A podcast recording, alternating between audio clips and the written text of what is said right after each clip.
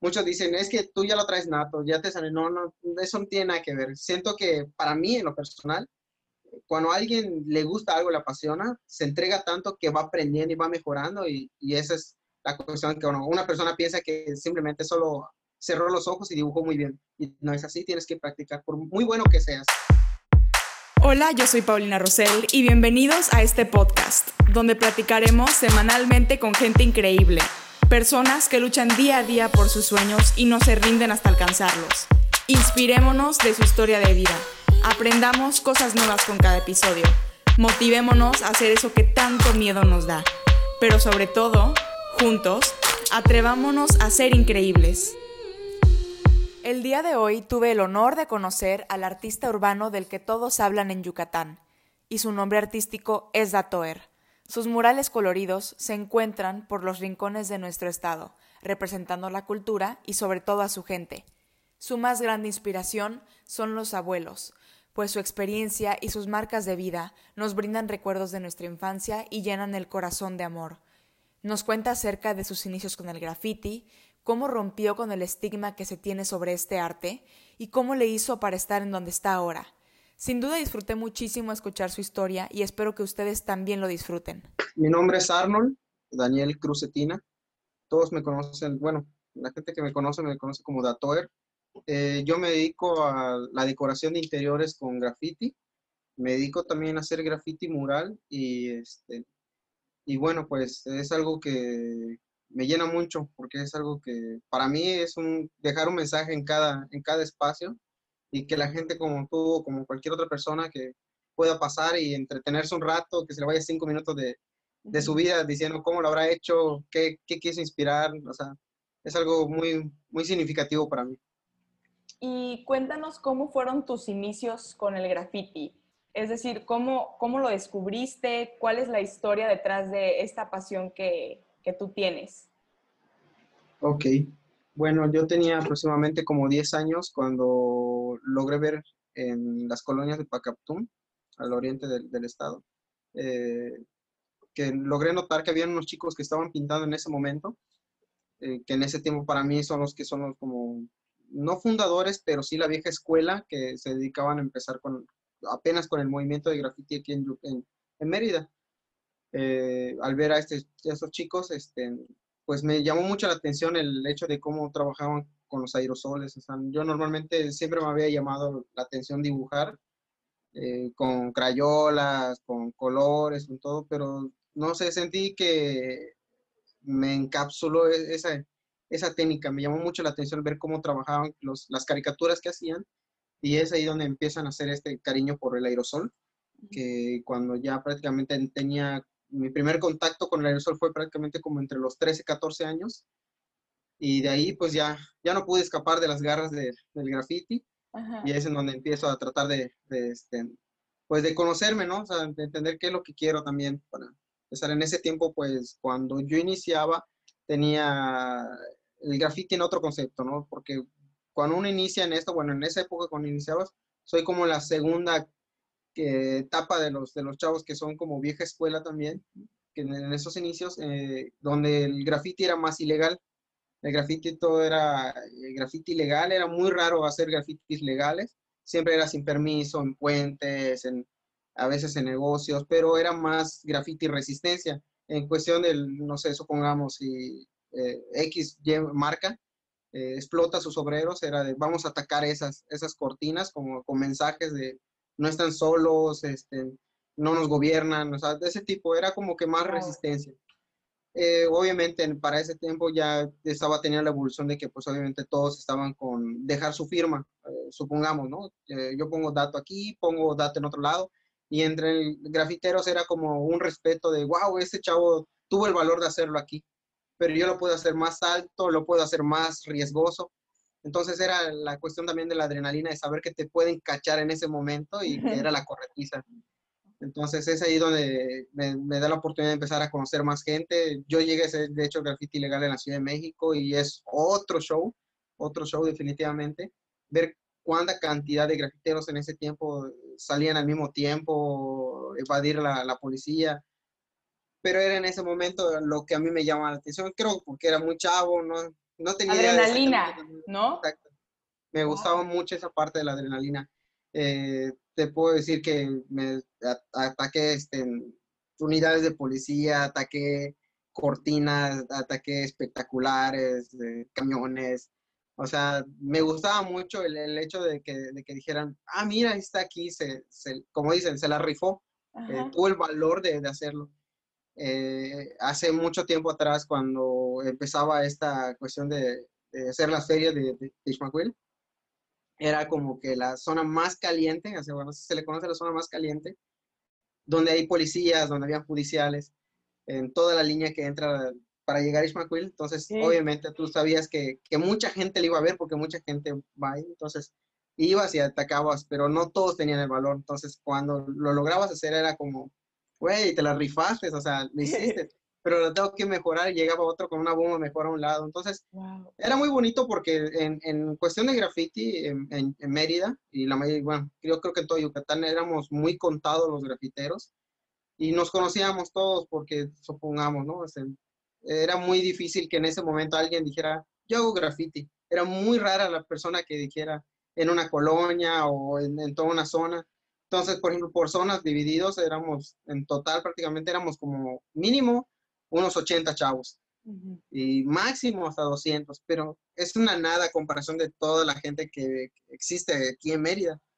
Y al paso del tiempo empieza a notar que empiezan a salir revistas de graffiti y me di cuenta que hay una evolución aún más allá de lo que uno, uno conoce. Yo no tenía internet, en ese tiempo no había internet.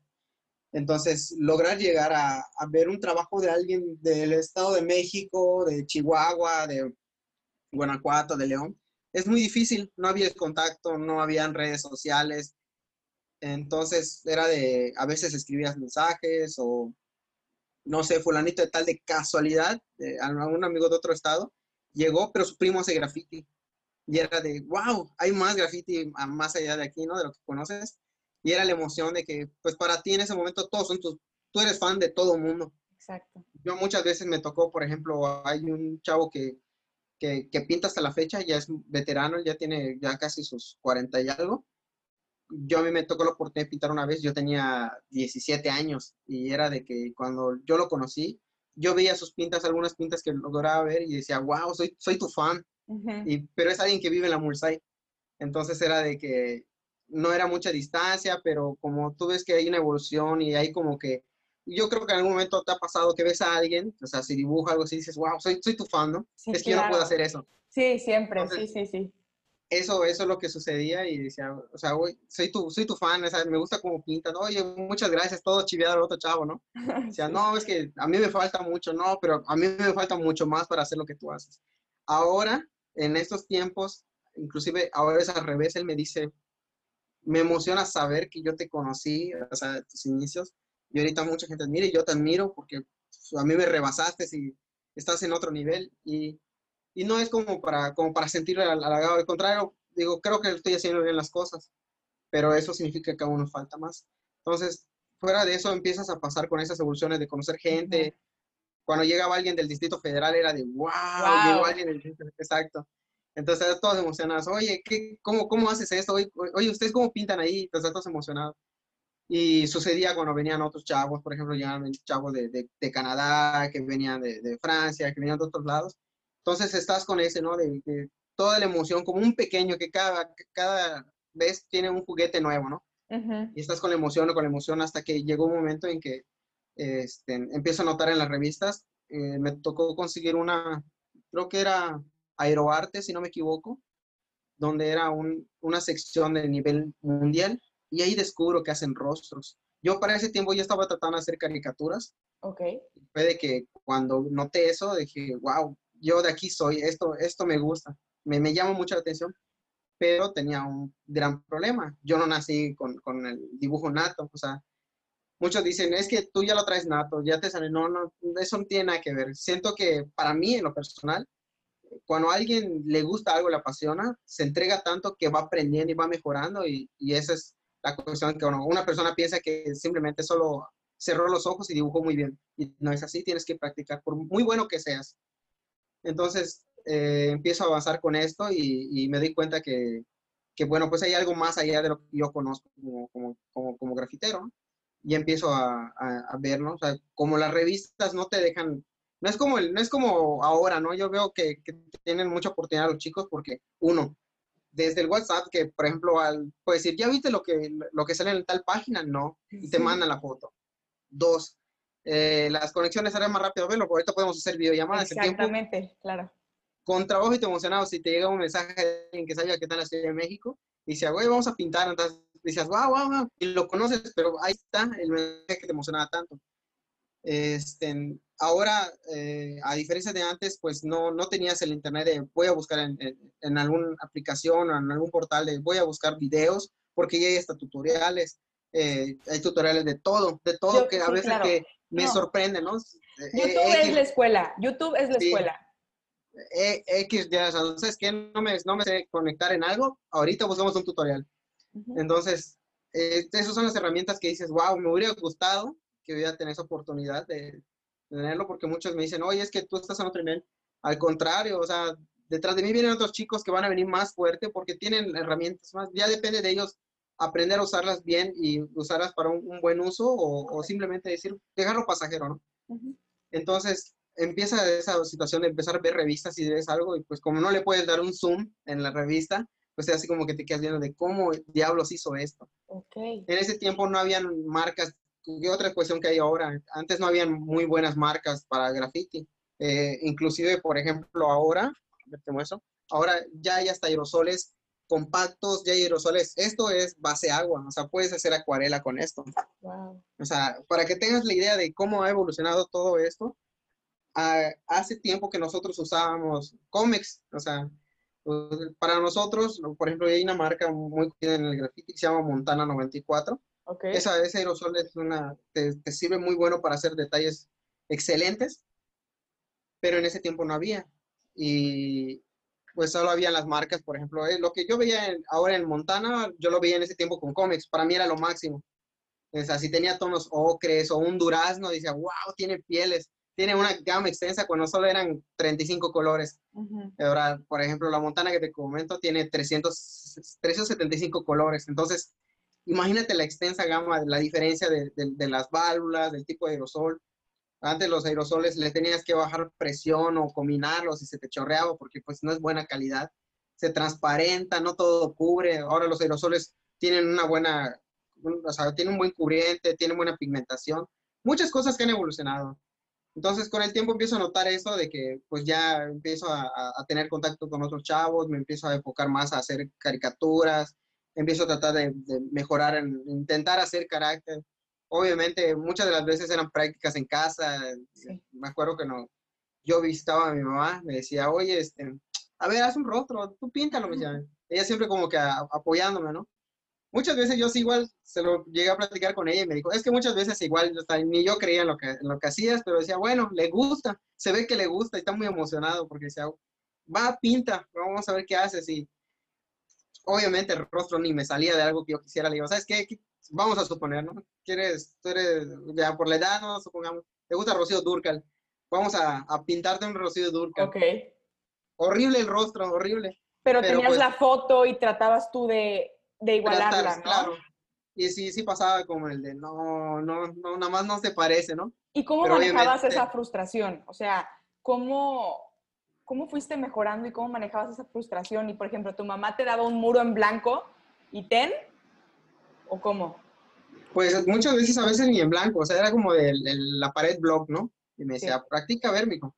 Obviamente yo no tenía lo que ahora de pues tener un cierto material, o sea, unos cuantos botes que pues yo estaba chavo, juntaba mi, dinero, trabajaba, hacía cositas para tener dinero. Y llegar y lo hacías y decías chispas. La neta no me, ni a mí me gustó y ves, ves a tu madre diciendo, no, pues, o sea, no te voy a decir, obra de arte. padrísimo, padrísimo, pero, pero sí era de que chispas, o sea, sí entra la frustración de decir, no, no, esto no es para mí. Muchas veces traté de, de, de, declinar y decir, no, esto no es para mí. Pero en ese tiempo, por ejemplo, muchos chavos estaban conmigo en, en ese tiempo. Cuando yo empecé de lleno con el graffiti, este, muchos chicos me decían, no, yo quiero estar contigo pintando y todo, está padre y. Y era como que la, la calentura en la secundaria que yo les estaba diciendo y los calaba y éramos como 80 chavos en un grupo y salíamos a pintar juntos, andábamos de aquí para allá, que en los parques, todo. Pero pues a algunos les deja de gustar, otros empiezan con una relación, otros embarazaban a su chica, o sea, o sus papás le decían, ¿sabes qué? No, chavo, tú en la iglesia y no te quiero en esas cosas, es muy mal. Y dice, ¿sabes qué? Te tengo que dejar. Quedan 70, quedan 50, quedan 20. 20. Luego quedo yo solo, luego se regresan dos más, se integran cinco nuevos. Y así es como llevaba yo el crew. Entonces era de que chispas, pues vas practicando por tu cuenta y me empecé a dar cuenta que al final estaba yo solo. O sea, tenía que, intentar hacer esto por, por, mi propia voluntad. Si a mí me gustaba, iba a tener que evolucionar y dar otro escalón, pisar otro escalón por, por mi propio pie. Entonces voy practicando y voy notando que, este, que pues ya más o menos me salían los caracteres, empiezo a practicar. Eh, obviamente no me enfoco al 100 porque pues empiezo a hacer trabajos y todo. O sea, yo me meto en una, en una empresa a trabajar por la cuestión de que en ese tiempo también eh, no podía vivir tan, tan bien del arte. Yo quiero imaginar que en ese momento podía vivir del arte porque yo no era tan bueno. Tampoco es que, que sea lo máximo ahora. Aún me falta, pero, pero en ese tiempo yo creo que no tenía una evolución tan buena que no podía rendirme el gusto de que la gente volteara a ver mi trabajo y era, oye, eres bueno, te contrato, ¿no? Entonces era como de, era un poco, muy contado el trabajo, entonces tenías que equilibrar entre eh, tener dinero o hacerlo por amor, pero no tener tanto dinero.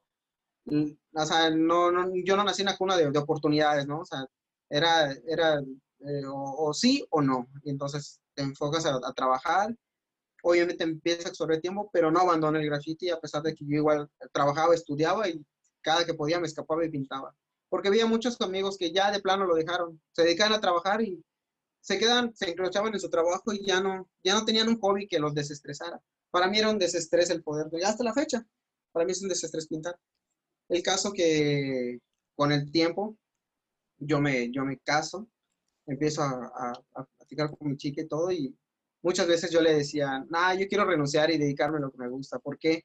Porque tengo amigos que yo los conozco desde el principio y pintaban hasta peor que yo y ahorita ellos están en Europa, están andando de aquí para allá y dice, yo quiero eso. Y me dice, ¿estás seguro? Tienes prestaciones, tienes esto, tienes lo otro. Y me da un poco de miedo. Bueno, mi, pareja pinta. Entonces era como de que, ¿te gusta, no te gusta? ¿Qué quieres hacer? Y muchas veces la frustración siempre era, creo que a muchos yucatecos les sucede, que, que tienen el, el, miedo, ¿no? A, a, a dar ese paso porque piensas que al dar el paso ya no hay marcha atrás. O sea, si sale bien, si no, ni modos, pero lo intentaste, lo importante es que lo intentes. Exacto, si no te quedas con la espinita, y eso es el peor dolor, yo creo, del universo. Sí, muchas veces cuando quieres el paso, decía, no, mejor no. No, son tonterías, ¿qué me está pasando en la cabeza? No voy a poder y todo. Y al gran tiempo veo a un amigo viajando, ¿no? Hoy estuve en León, mañana voy a, a Mexicali, Mexicali me voy a Estados Unidos. Yo, ¿cómo le hacen? O sea, yo, yo quiero ese sueño también y sucedía muchas veces, sucedía muchas veces. Dije, ah, bueno, se me pasaba, luego eh, frustraciones en el trabajo y todo. Al grado de que ya llegó un momento que ya no, ya no buscaba mi límite entre saber si iba yo a poder superarme algún día en el mismo trabajo que estaba. Ya había hecho nueve años en un solo trabajo. Y era de, ya me, ya me ahorcó mucho lo, lo rutinario, ya, ya estoy harto. Sí, los horarios, este, ya no, ya no tienes ese escape, ¿no? ¿Y cuántos años tenías ahí? ya tenía 22, me equivoco, 22 y empieza esta, este show de que, ¿qué hago? ¿Qué hago? Entonces empieza esas frustraciones de si sigo acá, me quito, me retiro. Hace aproximadamente como cuatro años atrás, este, era de hecho mi cumpleaños. Yo ya recibía muchos amigos de diferentes partes del mundo o amigos aquí del, país y en esas fechas llegaron unos amigos de Francia y con ellos platicando, era justamente mi cumpleaños. Supongamos que tú sabes que hoy en la noche te van a hacer tu, tu fiesta, o sea, ya, ya lo lías, dices, no, me van a hacer una sorpresa, yo sé que van a hacer una sorpresa. El caso que cuando a mí me tocaba descansar mañana, por decirlo así, y yo le pregunté al jefe que tenía en turno, le dije, oye, ¿será que haya la posibilidad de que me pudieran dar el día? Porque pues me van a hacer fiesta, la verdad me voy a fiesta, no quiero afectar el trabajo, mejor prefiero descansar y al día siguiente presentar. No se puede, es que me deben días, le digo. Sí, pero es que porque está fuerte ahorita el trabajo, le digo. pero hasta me debes días, le digo, o sea, solo te piden un día, no te pido la semana. No, va a tener que ser hasta después, o sea, del, de mi descanso, que era normal, hasta el día siguiente. Digo, bueno, no me estás respetando ni mi descanso, me estás cambiando, bueno, está bien. Tenía ya la frustración y ya tenía como que la balanza de, me están cayendo trabajos de, de, de graffiti, más o menos de ahí. Entonces, estaba yo así como que indeciso, pero como dices, ya tenía la espina de qué voy a hacer, qué voy a hacer, qué voy a hacer, y ya no me la quitaba de los zapatos y sigo avanzando, avanzando.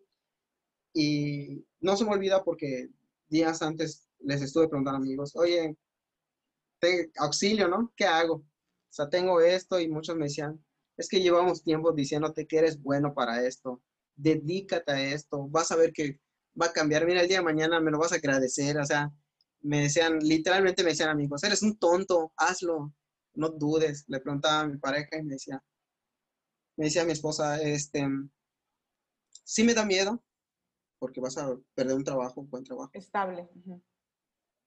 Claro, pero la estabilidad no se compara con la felicidad. Si eres feliz vas a hacer bien las cosas, vas a continuar y vas a tener un éxito. Yo confío en ti. La verdad es que sí me da miedo, pero sinceramente, si no te va bien, ¿qué más? Buscas otro trabajo y listo. No tienes tu vida, al menos ya lo hiciste. Por fin ya lo hiciste. Y ese fue el último impulso que necesité para decir, ¿sabes qué? Me voy a fiestar, voy a, hacer, voy a disfrutar mi fiesta voy a platicar con mis amigos, voy a tutorial y todo. Y no me voy a presentar al trabajo. Voy a renunciar. ¿Y todo seguro? Sí. Bueno, tú sabes. Amaneció el día siguiente, me fui a pintar con mis amigos, me estuvieron marcando mi trabajo, apagué mi celular, disfruté mi pinta. Al día siguiente descansaba, me lo tomé como para reflexionar, porque pues obviamente al tercer día pues ya tú se, se considera como baja.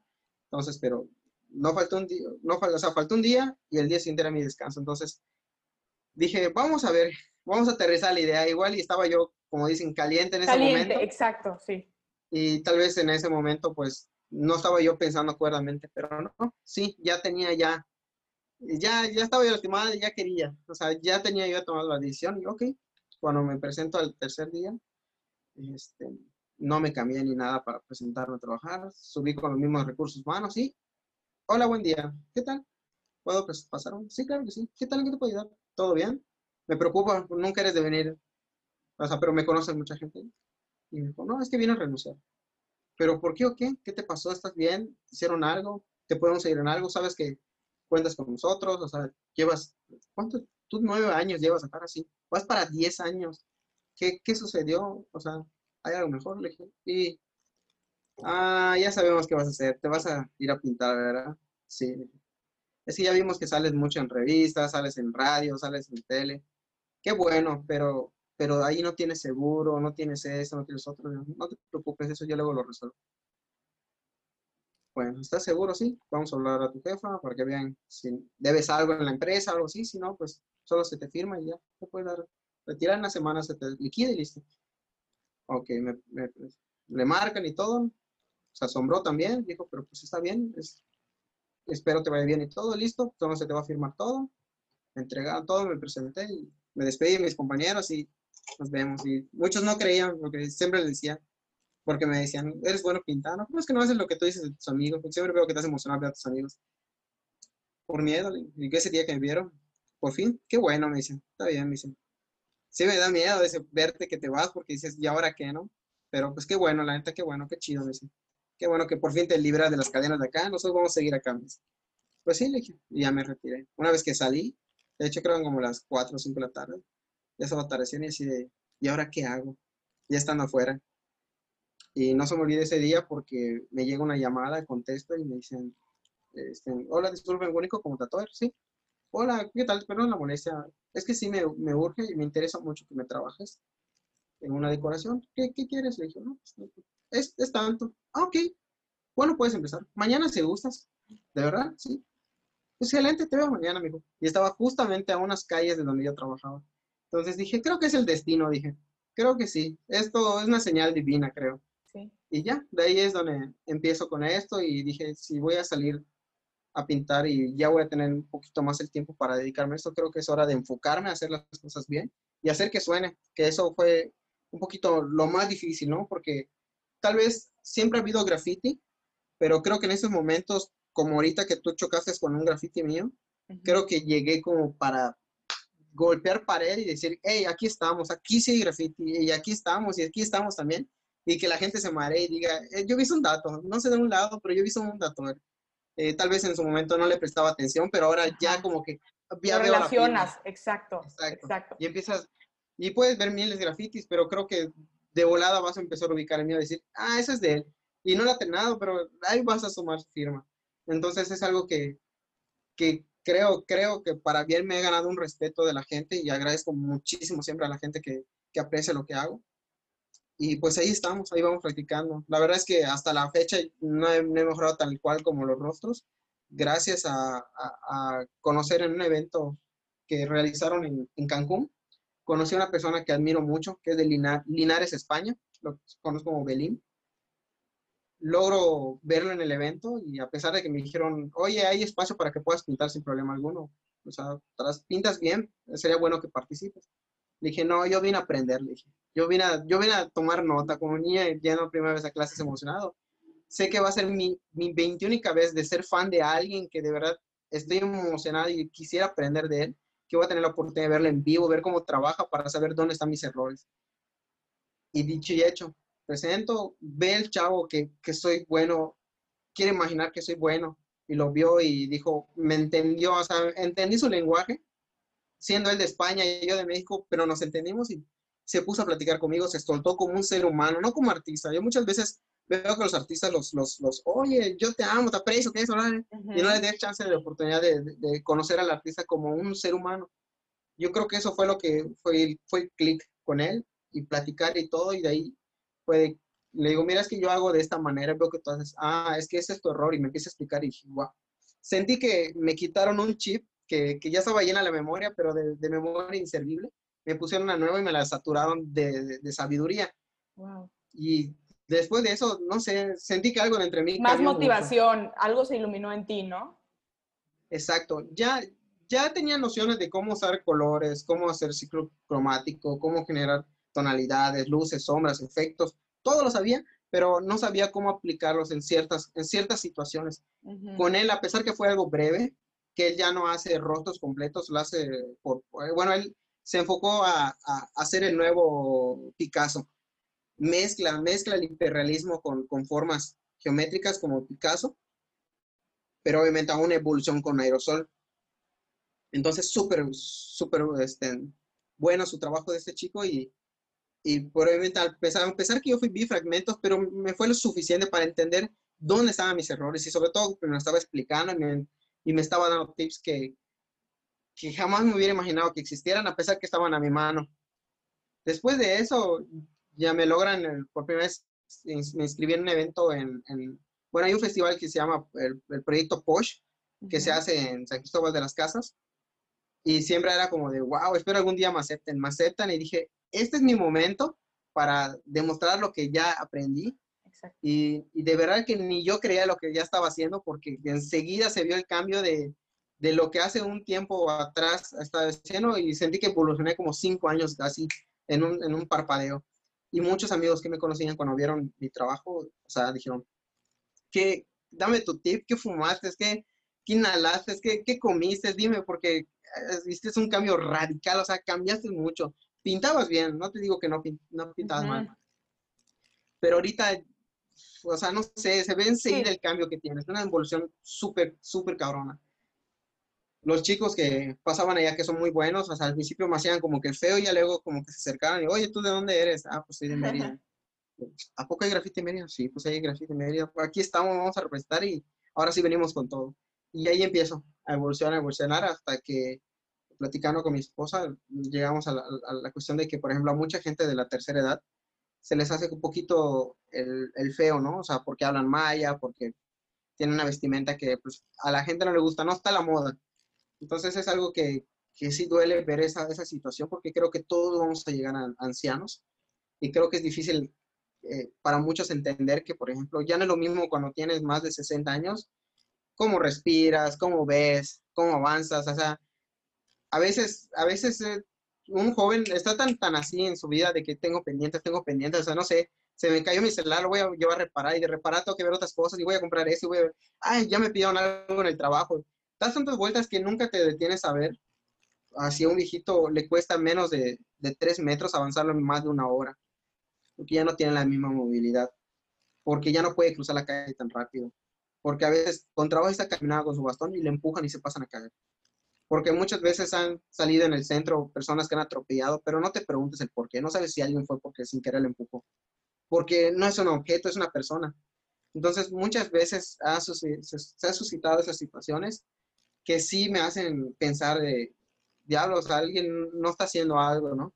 Y como te había comentado, al final yo me sentí mal también por saber que soy grafitero y que en su momento cuando inicié y los inicios, desde cuando hubo el boom en Nueva York y empezó la resistencia por hacer mensajes que, que llegara a la gente, no me había dado cuenta que me olvidé mucho del significado de qué es graffiti. Entonces es ahí donde, donde nace de, la nuevo, de nuevo la esperanza de decir, ya sé pintar bien, ya sé usar un aerosol, tengo la oportunidad, tengo el espacio y la gente que, que me voltea a ver, o sea, ya.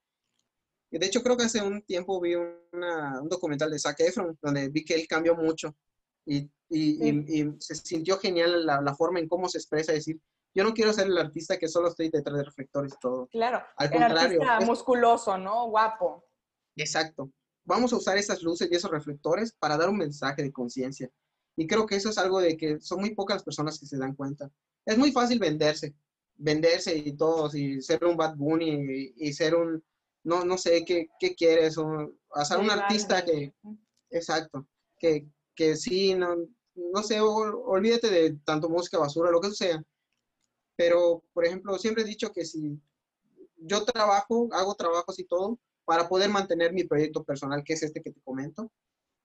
Y dije, bueno, pues vamos a hacer con murales conciencia, vamos a, a, destrozar su corazón de las personas diciendo, ese puede ser mi abuelito, puede ser mi abuelita. Ah, en paz en descanso mi abuelita y ya está. He escuchado, porque mucha gente conoce mi firma, pero no me conoce a mí. Yo he estado parado a veces sin un aerosol, solo estoy viendo cómo va quedando mi muro y veo que pasa la gente y dice, wow, me recordó a mi abuelita. Oye, te, no te conté, era una vez mi abuelita hacía esto, me cocinaba esto, la extraño mucho, se ponen a llorar. Entonces dices, wow, sí, sí está viendo algo, algo, tal vez no a grandes rasgos, pero, pero sí está sucediendo algo. Algo causa, exacto, una nostalgia dentro de ti y dices, ay, o sea, recuerdas, algo toca en tu interior. Mucha gente cuando ve a una persona con, con su vestimenta, que ve ya la cara ya lastimada, cansada y todo, dices, wow, me, recuerda a mi pueblito. Me recuerda a una tal doñita que cocinaba, que tejía, que urdía. Y, es bonito porque digo, creo que es, es muy difícil que la gente entienda que, ok, vivimos en una sociedad donde todo es moda, todo es cosas materiales. Sí. Pero eso sí, si les preguntas dónde vas a comer mejor, si en la ciudad o en un poblado, todos te van a decir que en un poblado. Sí. ¿Por qué? Porque la belleza de la gastronomía yucateca es súper buena. Y así puede ser aquí, así puede ser en otros estados. O sea, los pueblitos siempre van a ser la belleza, la belleza de, todo. Entonces, es algo que, tratamos de hacer un, algo significativo a la gente. Y una de las cosas que más sucedió mucho, aparte de esos murales, con cualquier otro muro que he hecho, es que siempre, siempre he pensado, como te había dicho, hice nueve años en una empresa y fue de que me cansó lo rutinario. O sea, despertar, bañarte, cambiarte, ir a trabajar, o sea, fingir todos tus horarios, terminar, llegar a tu casa, comer, bañarte, dormir y así, hacer toda la semana. Me cansé mucho de la rutina. No es que sea malo, porque hay personas que también son felices siendo, siendo, esa, esa parte, ¿no? Tanto oficinistas como obreros. Les gusta. O sea, y volvemos a lo mismo. Cuando algo te gusta, ya no lo dejas de ver como trabajo. Pero yo sí me cansé de, de esa rutina y fue algo de que me marcó y dije, sería muy bueno que a veces, yo no sé qué problemas puede tener una persona que está andando como transeúnte y saber que tiene problemas, no sabe si se quiere matar ese mismo día Yo siempre lo he pensado al azar y siempre lo he comentado al azar, de decir, ¿qué tal si hay una persona que se quiera morir? Pero en mi página me han escrito personas agradeciéndome porque justamente se querían quitar la vida. Cuando pasaron en el mural de Procon, que es como medio kilómetro de murales, o porque han pasado en algún otro muro que he pintado y se detienen a ver y se empiezan a preguntar cómo lo hizo, por qué lo habrá hecho, hoy está padre, chispas con aerosol lo hace todo. Que se quita cinco minutos de su vida, de toda esa burbuja que tiene, de que si discutiste con tu esposo, que si tienes problemas con tus hijos, que si desgraciadamente sin querer por, como mujer abortaste, que sin querer tienes problemas en tu matriz, que tienes problemas con tu jefe, que discutiste con tu mamá, se murió tu mamá y, habías discutido y no tuviste la oportunidad de, O sea, hay tantas cosas que, que, le sucede al ser humano que, que no nos va, nos va a bastar, no va a faltar más tiempo para poder platicarlo. Pero sí, sí ha sucedido esa situación donde te dicen, oye, muchas gracias, de verdad. Estaba yo choqueada, he tenido ganas de acelerar mi auto y estamparme con lo que sea. O sea, tenía ganas de llegar a mi casa, ahorcarme. Y vi tu muro, me detuve, le tomé fotos, me quedé asombrada lo que hacías y me di cuenta que hay más vida allá de lo que los problemas que, que, que yo tengo, ¿no? Y eso es una de las cosas que es, que es muy difícil que la gente entienda, que a veces nos ahogamos tan, tan, ni siquiera en un vaso de agua, a veces en un frasquito, cuando no sabemos que hay personas que tienen peores problemas porque no tienen ni sus piernas, no tienen ni sus brazos, no pueden ver, te pones a, a pensar, decir, wow, yo me estoy quejando porque se rompió mi celular, porque no pude pasar el examen. O sea, piensas que ya se te acabó la vida. Que, que no te das cuenta que hay personas que, que les gustaría mínimo hasta tú uno se puede decir que es tonto, pero hay personas que, que les gusta decir, yo quisiera ver, yo quisiera hablar, yo quisiera escuchar, yo quisiera sentir. Y empiezas a hacer ese análisis personal y dices, wow, o sea, hay tantas cosas tan, tan, tan buenas para seguir haciendo, o sea, es tan bonita la vida para no apreciarla. Creo que, creo que hasta el más triste, hasta el más, más diablo, al más molesto, al más malo de, de los malos, en algún momento estás sentado a disfrutar un atardecer. Estás sentado a disfrutar un poco de la playa, de sentir el agua, de sentir la brisa, de sentir el aire. Eh, y ese es algo de los que si, si marca y dices, wow, quiero, quiero, quiero entender esa parte para poder lograr hacer ese cambio. Y te digo, ha pasado muchas veces que sin querer yo solo lo he platicado y de verdad sí ha sucedido de que te preguntan, oye, es que de verdad esa padre me, me, cambió el panorama, oye, mis hijos están bien felices porque ven a un personaje, o me dicen, mira mamá, mira cómo se ve el rostro de la señora. Ay, es como abuelita, es como abuelita. Entonces, te das cuenta que estás haciendo, generando un cambio. Las paredes grises no dicen nada. Siento que, que esto vamos para bien. He tenido la oportunidad de representar al Estado en diferentes puntos. Gracias a Dios ya nos tocó salir una vez ya del país y también a nivel nacional me es muy reconfortable saber que ya entienden que también tenemos grafítica, porque muchas veces hasta el 2020 me ha tocado trabajar con arquitectos que, no sé, supongamos son de Monterrey y hablan con sus papás por, por el teléfono en el auto y se les olvida decirles, estás en altavoz, papá o mamá. ¿Cómo estás, hija? ¿Cómo estás? Bien. ¿Y qué tal? ¿Cómo te va en Mérida? Pues bien, bien, muy tranquilo, nada más que aquí hay mucho calor y todo. Ah, ok. Oye, ahí tienen Oxos, dice.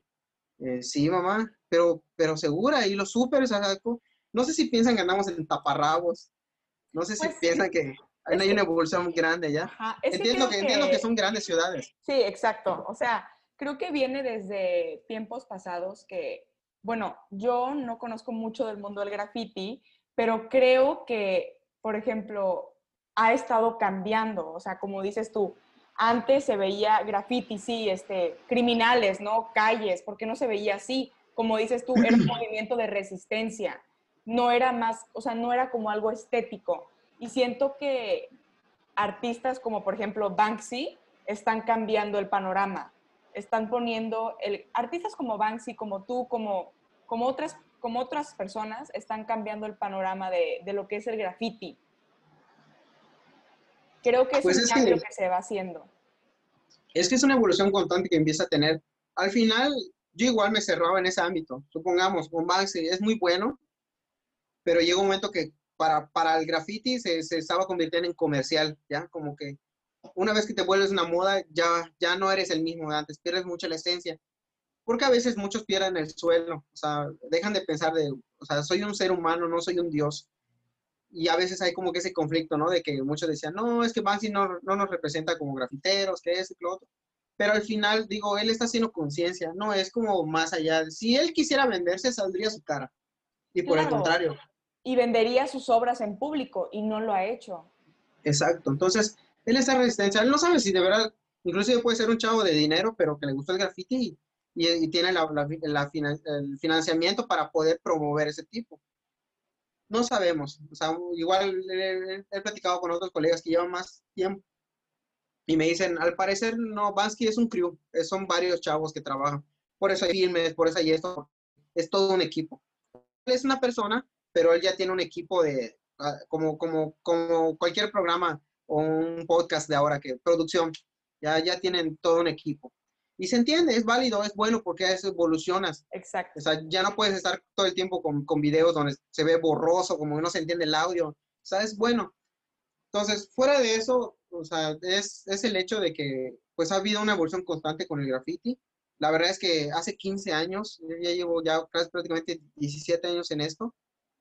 Hace más de 15 años, cuando yo salía a pedir un muro por mi casa o por otro lado, me decían, eh, no, muchas gracias, güey, es que mañana vamos a pintar el muro, por eso no te lo puedo dar.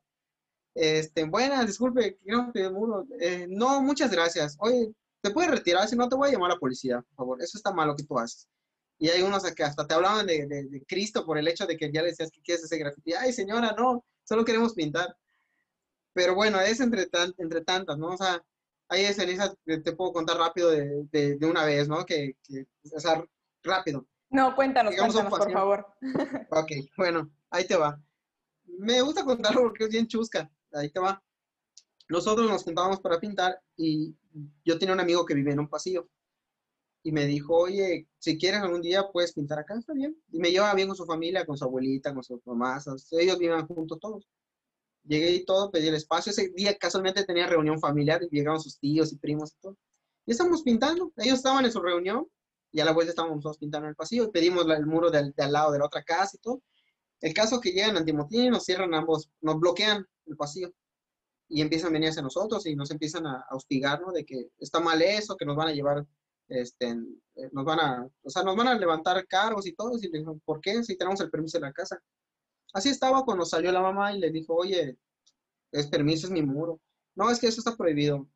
Puede estar prohibido, pero yo le estoy dando el espacio tú no veniste a hacer ese muro, tú no veniste a poner la pintura. O sea, son sus aerosoles de ellos, no han robado, no han matado, no han hecho nada. ¿Qué? ¿Por qué los quieres llevar? No, y estaban, estaban aferrados a llevarnos. El caso que empezó a haber forcejeos, porque ya ahora de que te agarraban tu brazo y te querían usar de, mala gana, y empiezas, oye, ¿por qué me quieres? O sea, tranquilo, no me tienes que arrebatar. Y empezaba yo, todos en la discusión, peleando, de eso, y salen los tíos y los primos, oye, tranquilo, chao. Chao, lo conocemos desde hace tiempo más de 10 años que lo conocemos, deja que pinte y todo. Y estaba el, show, bueno, en ese momento yo estaba discutiendo con el comandante y le dije, oye, dime cuál es tu molestia. Creo que una de las cosas que le gustó, porque se lo dije en, seco, le dije, ¿qué quieres? Dinero. Porque realmente no veo otra, otra situación. O sea, nadie, no sé si alguien te recuerda así, pero estamos con, con los dueños de la casa, ¿qué más quieres? No, sí, es que sí te voy a presentar. Se acercó una, se acercaron a él y le tocaron la espalda. Oye, hijo, por favor, deja que pinten y todo. Era, resulta que era la abuelita de, de, mi amigo. Le ignoró el policía. Oye, disculpa, le ignoró, o sea, literalmente le ignoró como si fuera un objeto. Entonces se molestó la abuelita. Yo no sé en qué momento ella se regresó, entró de nuevo a la casa.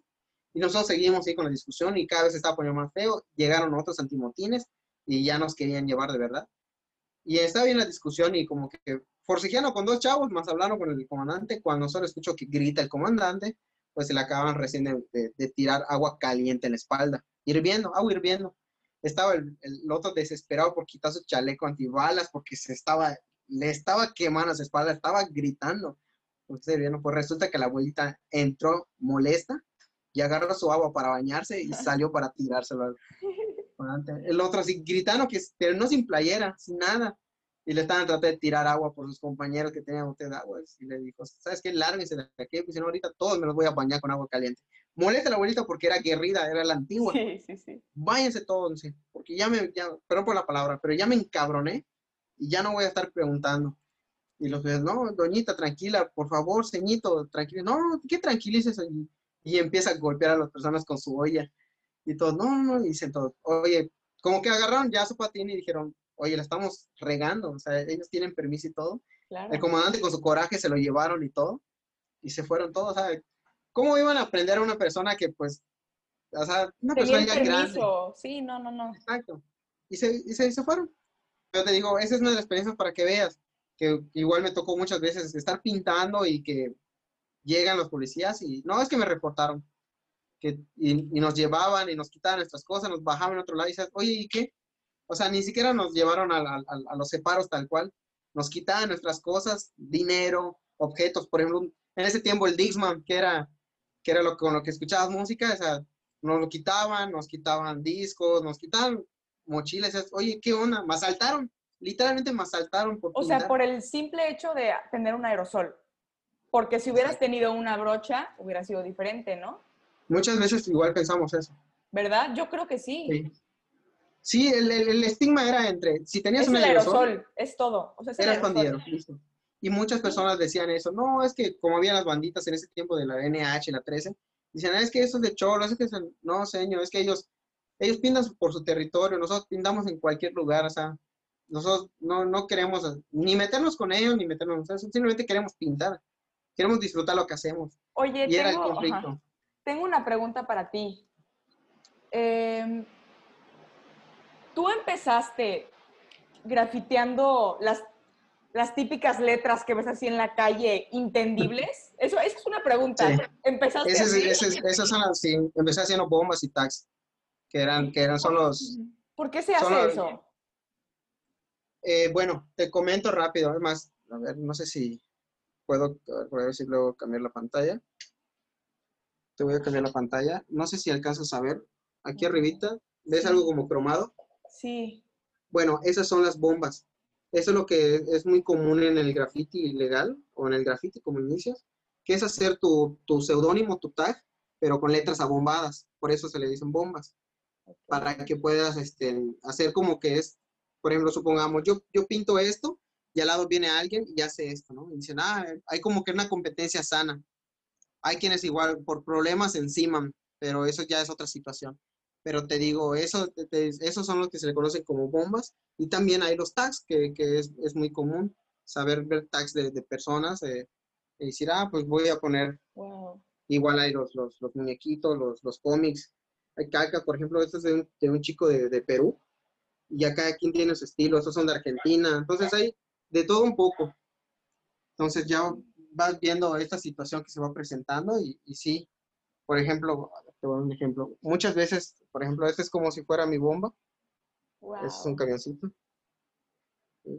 Wow. Entonces, sí es así de que, de que te, te o sea, es, es, algo que no es muy, muy común en el graffiti, ¿no? Es parte de la cultura del graffiti, ¿no? Exacto, es, de hecho es el, bueno, ahora ya ha cambiado mucho, hay muchos que, por ejemplo, ahorita pues ya, no sé en qué momento sucedió, pero ahora como hay, está muy de moda lo del artista urbano, que ya no le dicen grafitero, dicen artista urbano, pero muchas veces nació eso porque ahí se empezaron a involucrar personas que estudiaron arte, ¿ya?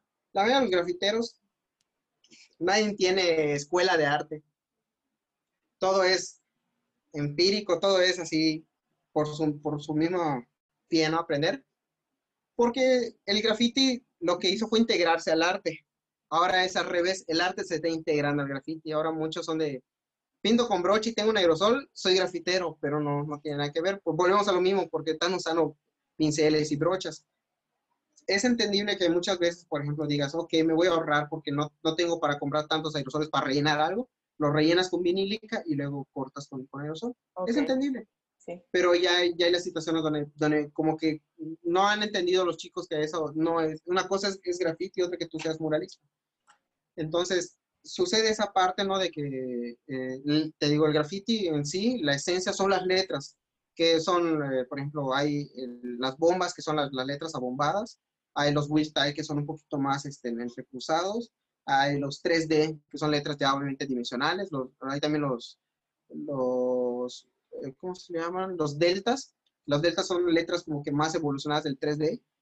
Entonces, hay un poco de eso. Entonces, normalmente comienza todo eso con, con tags. Wow. Los tags son las, son las firmas que tú has visto alguna vez, que por ejemplo, en, no sé, supongamos, en, en el camión lo atacaron, pero también le pusieron su firma en la parte de arriba. Increíble. Entonces, eso es, esa es la situación. Y hay algunos que dicen, no, ¿sabes qué? Yo solo hago mi bomba. Y no, ¿sabes qué? Yo sí, sí hago bombas y no está los estallados que son como el, como el estilo de este, que se ve como Sí. que es grueso y delgado a la vez. Creo que en algún momento la, la habrás visto. Sí, claro. Y hablando de, bueno, los tags y los sobrenombres, ¿cómo se Sí. originó tu, pues, eh, tu nombre artístico, Datoer? Cuéntanos un poquito. ¿Qué significa y, y por qué Datoer? Bueno, te explico rápido. ¿Te acuerdas que te había comentado que al principio, cuando comencé la secundaria, éramos 80, 50, 20, Sí. que era yo y todo? Bueno, de ahí es una de las partes que comienza eso, pero vamos un poquito atrás. Hace mucho tiempo, cuando yo hacía graffiti legal, yo ponía ich, ICH. Entonces, para mí se me empezaba a complicar mucho la H para ir haciendo nuevas, nuevos estilos de letras que llevaban a la H. Se me complicaba mucho. Entonces, muchas veces sin darme cuenta, yo ponía un, como un eslogan que decía, checa el dato. Y me dice un amigo, un colega en conmigo, ¿por qué no pones dato? Me dice, se oye más pegajoso. Nunca lo había pensado. Sí, no se me hace mala idea, dije. Y empecé a aplicar dato. Yo en ese tiempo salía con plumones, salía con marcadores industriales, salía con... Hay unas que se llaman piedra azúcar que sirven para raspar vidrio. Y ya con, vi- en- con el vidrio, pues ya es imposible que lo quites en, en en cristales de camiones, este, en- pegaba calcas, así esténciles y todo, dato, dato, dato. Ya muchos cuates me, me- me topaban por eso, porque veían que yo me alocaba, me iba, yo vivo en, en el oriente y a veces, sí, ya me, ya me estoy quemando. Este, hace mucho tiempo yo me colaba en las, en las estaciones de policía y les hacía yo esténciles en las patrullas. Y algunos hacían bilis porque decían, oye, ¿qué, ¿en qué momento nos pintaron esto? Pues chavo, te dormiste, te metía y, y pintaba, sabiendo que me podían agarrar, porque estoy en la estación de policía. Y, y era algo así como que la adrenalina y todo. Pero me empiezo a dar cuenta que pues a veces estoy solo, a veces estoy acompañado, o sea, y averiguando vi que creo que nada más en una tribu cerca de, de, de Asia, si no me equivoco, Asia, este, cuando mueres, a tu mujer, estando viva, la entierran contigo. sí, sabía que ibas a poner esa cara. Sí. Creo que sí es en Asia o en África, si no me equivoco, pero una de esas dos. El caso que, que sí, sí está muy denso, ¿no? Porque dices, deje vivir a esa mujer, ¿no? Ahí sí se toma la palabra de hasta que la, la muerte nos separe. Wow. Entonces, eh, entonces empiezo a notar eso que, que digo, bueno, siempre vas a estar solo, a pesar de todo, que te vaya muy bien, lo que sea, siempre vas a estar solo. O sea, al final naces, creces y mueres. O sea, no, no hay de otra, ¿no? Entonces es ahí donde empiezo a aplicar como un modismo que se, que se usa en el graffiti. Eh, por ejemplo, cuando pones one, pones dato one, o sea, de uno, pero también el ER significa one entre, entre el graffiti. Entonces es ahí donde nace datoer, como dicen los datos, dato uno, o sea, estoy solo. Entonces, normalmente siempre pone, yo pongo mi crew, que es GS, pero por ejemplo, al final pongo datoer como para, para mí, en lo personal, es como un recordatorio que si, que si avanzo, si crezco, si, si me va bien o me va mal, es por mis decisiones, porque estoy solo. O sea, yo estoy casada, lo que tú quieras, pero al final no solo. De mañana que Dios no quiera que, que muera mi pareja o yo muero, todo, yo tengo que morir, o sea, yo me voy a ir solo. Solo. Nadie nace pegado a algo, ¿no? Entonces, ese es mi, mi recordatorio para entender que por qué empecé, por qué inicié y por qué continúo. Sí, ese es el significado de Dato. Muchas gracias. Muy bella historia. ¿Y cómo dirías que es tu proceso creativo para hacer un mural? ¿Y cuánto Bueno. tardas aproximadamente? Ahora sí que dependiendo, por ejemplo, cuando son trabajos, siempre le pregunto a los clientes porque también me gusta que sean parte del mural. Les digo, ¿sabes qué? Este, ¿Qué te gustaría hacer? O sea, ¿qué te gustaría llevar? O, o platícame qué haces acá, o tu negocio, de qué vendes, como qué te gustaría transmitir. O sea, como si fuera un perfume que, que, que todo el mundo lo va a oler. No, pues sabes qué, quiero algo mexicano, pero no quiero el clásico de hacer esto, ¿no?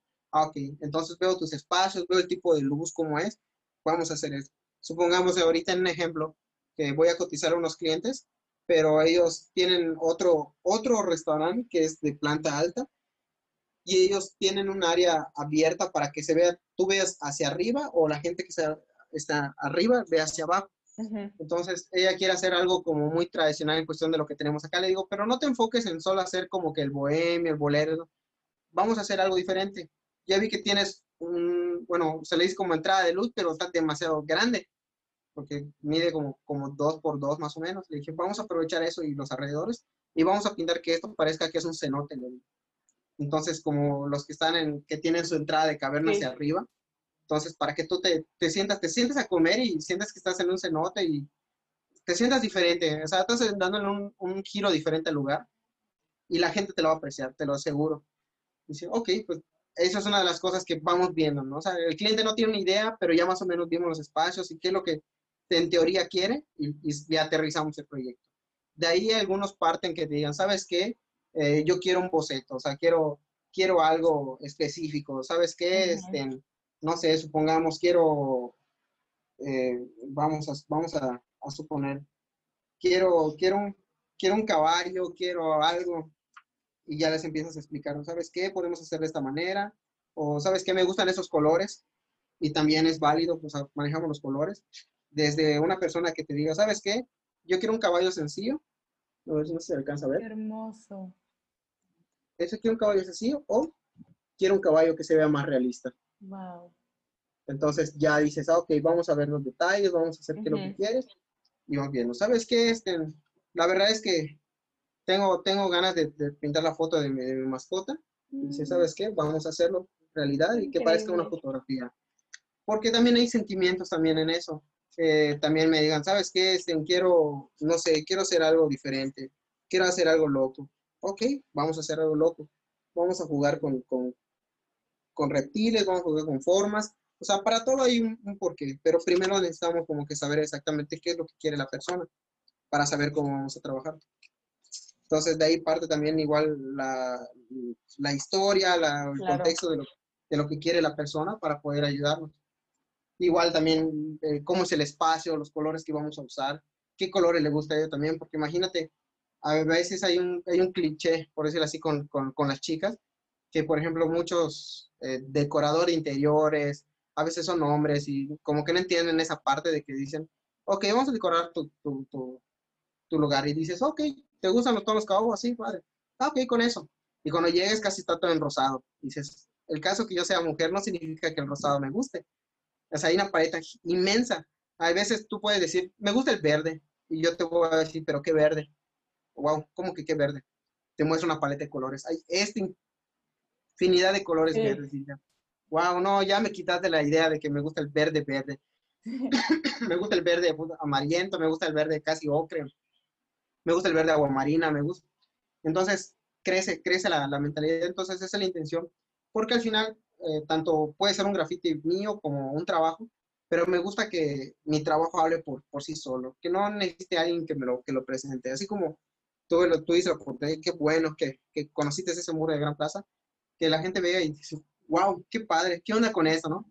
Y te alejas, porque muchas veces es lo que sucede, se alejan, le toman foto, se acercan y le empiezan a tocar, a ver si, si hay algo ahí, y luego dicen, ¿con qué lo habrá hecho? Ay, ah, creo que así, así puede salir en, en, en, Facebook. Y buscan o buscan en Instagram. Y, ya dan claro. Y de ahí, una vez que entran, ven más trabajos, pero como ya vieron mi trabajo y saben que así como está en la foto, así está en realidad, pues empiezan a ver que hay más trabajo y dicen, wow, es que me gustó tal, pero no manches bien tu Facebook y bien en Instagram y me fascinó uno que hiciste. Y a veces ahí digo, ¿cuál? Ah, ya me acordé. Ok, sí, sí, sí. Y ya me contacto. Claro. Ay, pues qué Entonces sí es como nace. Pues muchas gracias, Atoer. ¿Y cuál, crees que has, cuál crees que ha sido tu, tu mayor logro y tu obstáculo más grande? Mi obstáculo más grande. Pues yo creo que eh, puede ser muchos obstáculos y puede ser muchos logros, ¿no? El logro, el logro para mí, en cuestión de graffiti a nivel de tamaño y largo, para mí el logro más bonito, creo que fue Procon, porque es medio kilómetro de muro, es demasiado. De hecho, una cosa es que pases en auto y aún así lo ves un poquito tardío, y otra que la pases caminando. O sea, se te hace eterno. O sea, solo imagínate medio kilómetro. Y, y sí, fue así como que al principio decías, wow, no manches, tenemos medio kilómetro de muro, medio kilómetro de proyecto asegurado para hacer. Y ya que vas al tercer, cuarto graffiti, así como que, Dios mío, ya quiero terminar ya. Por, por el clima, por eso. Pero en sí, realmente es algo que a mí me divirtió muchísimo. O sea, tuve integración con amigos igual que me ayudaron mucho. Y estoy súper fascinado con esa experiencia porque hasta la fecha hay mucha gente que no olvida ese muro y que dice es algo de que eso fue el boom y detonante mayor para que la gente conociera el graffiti, que entendiera que hay graffiti. Porque lo veían en el muro y todo, pero una vez que ven medio kilómetro, dice, wow, ¿qué onda con esto?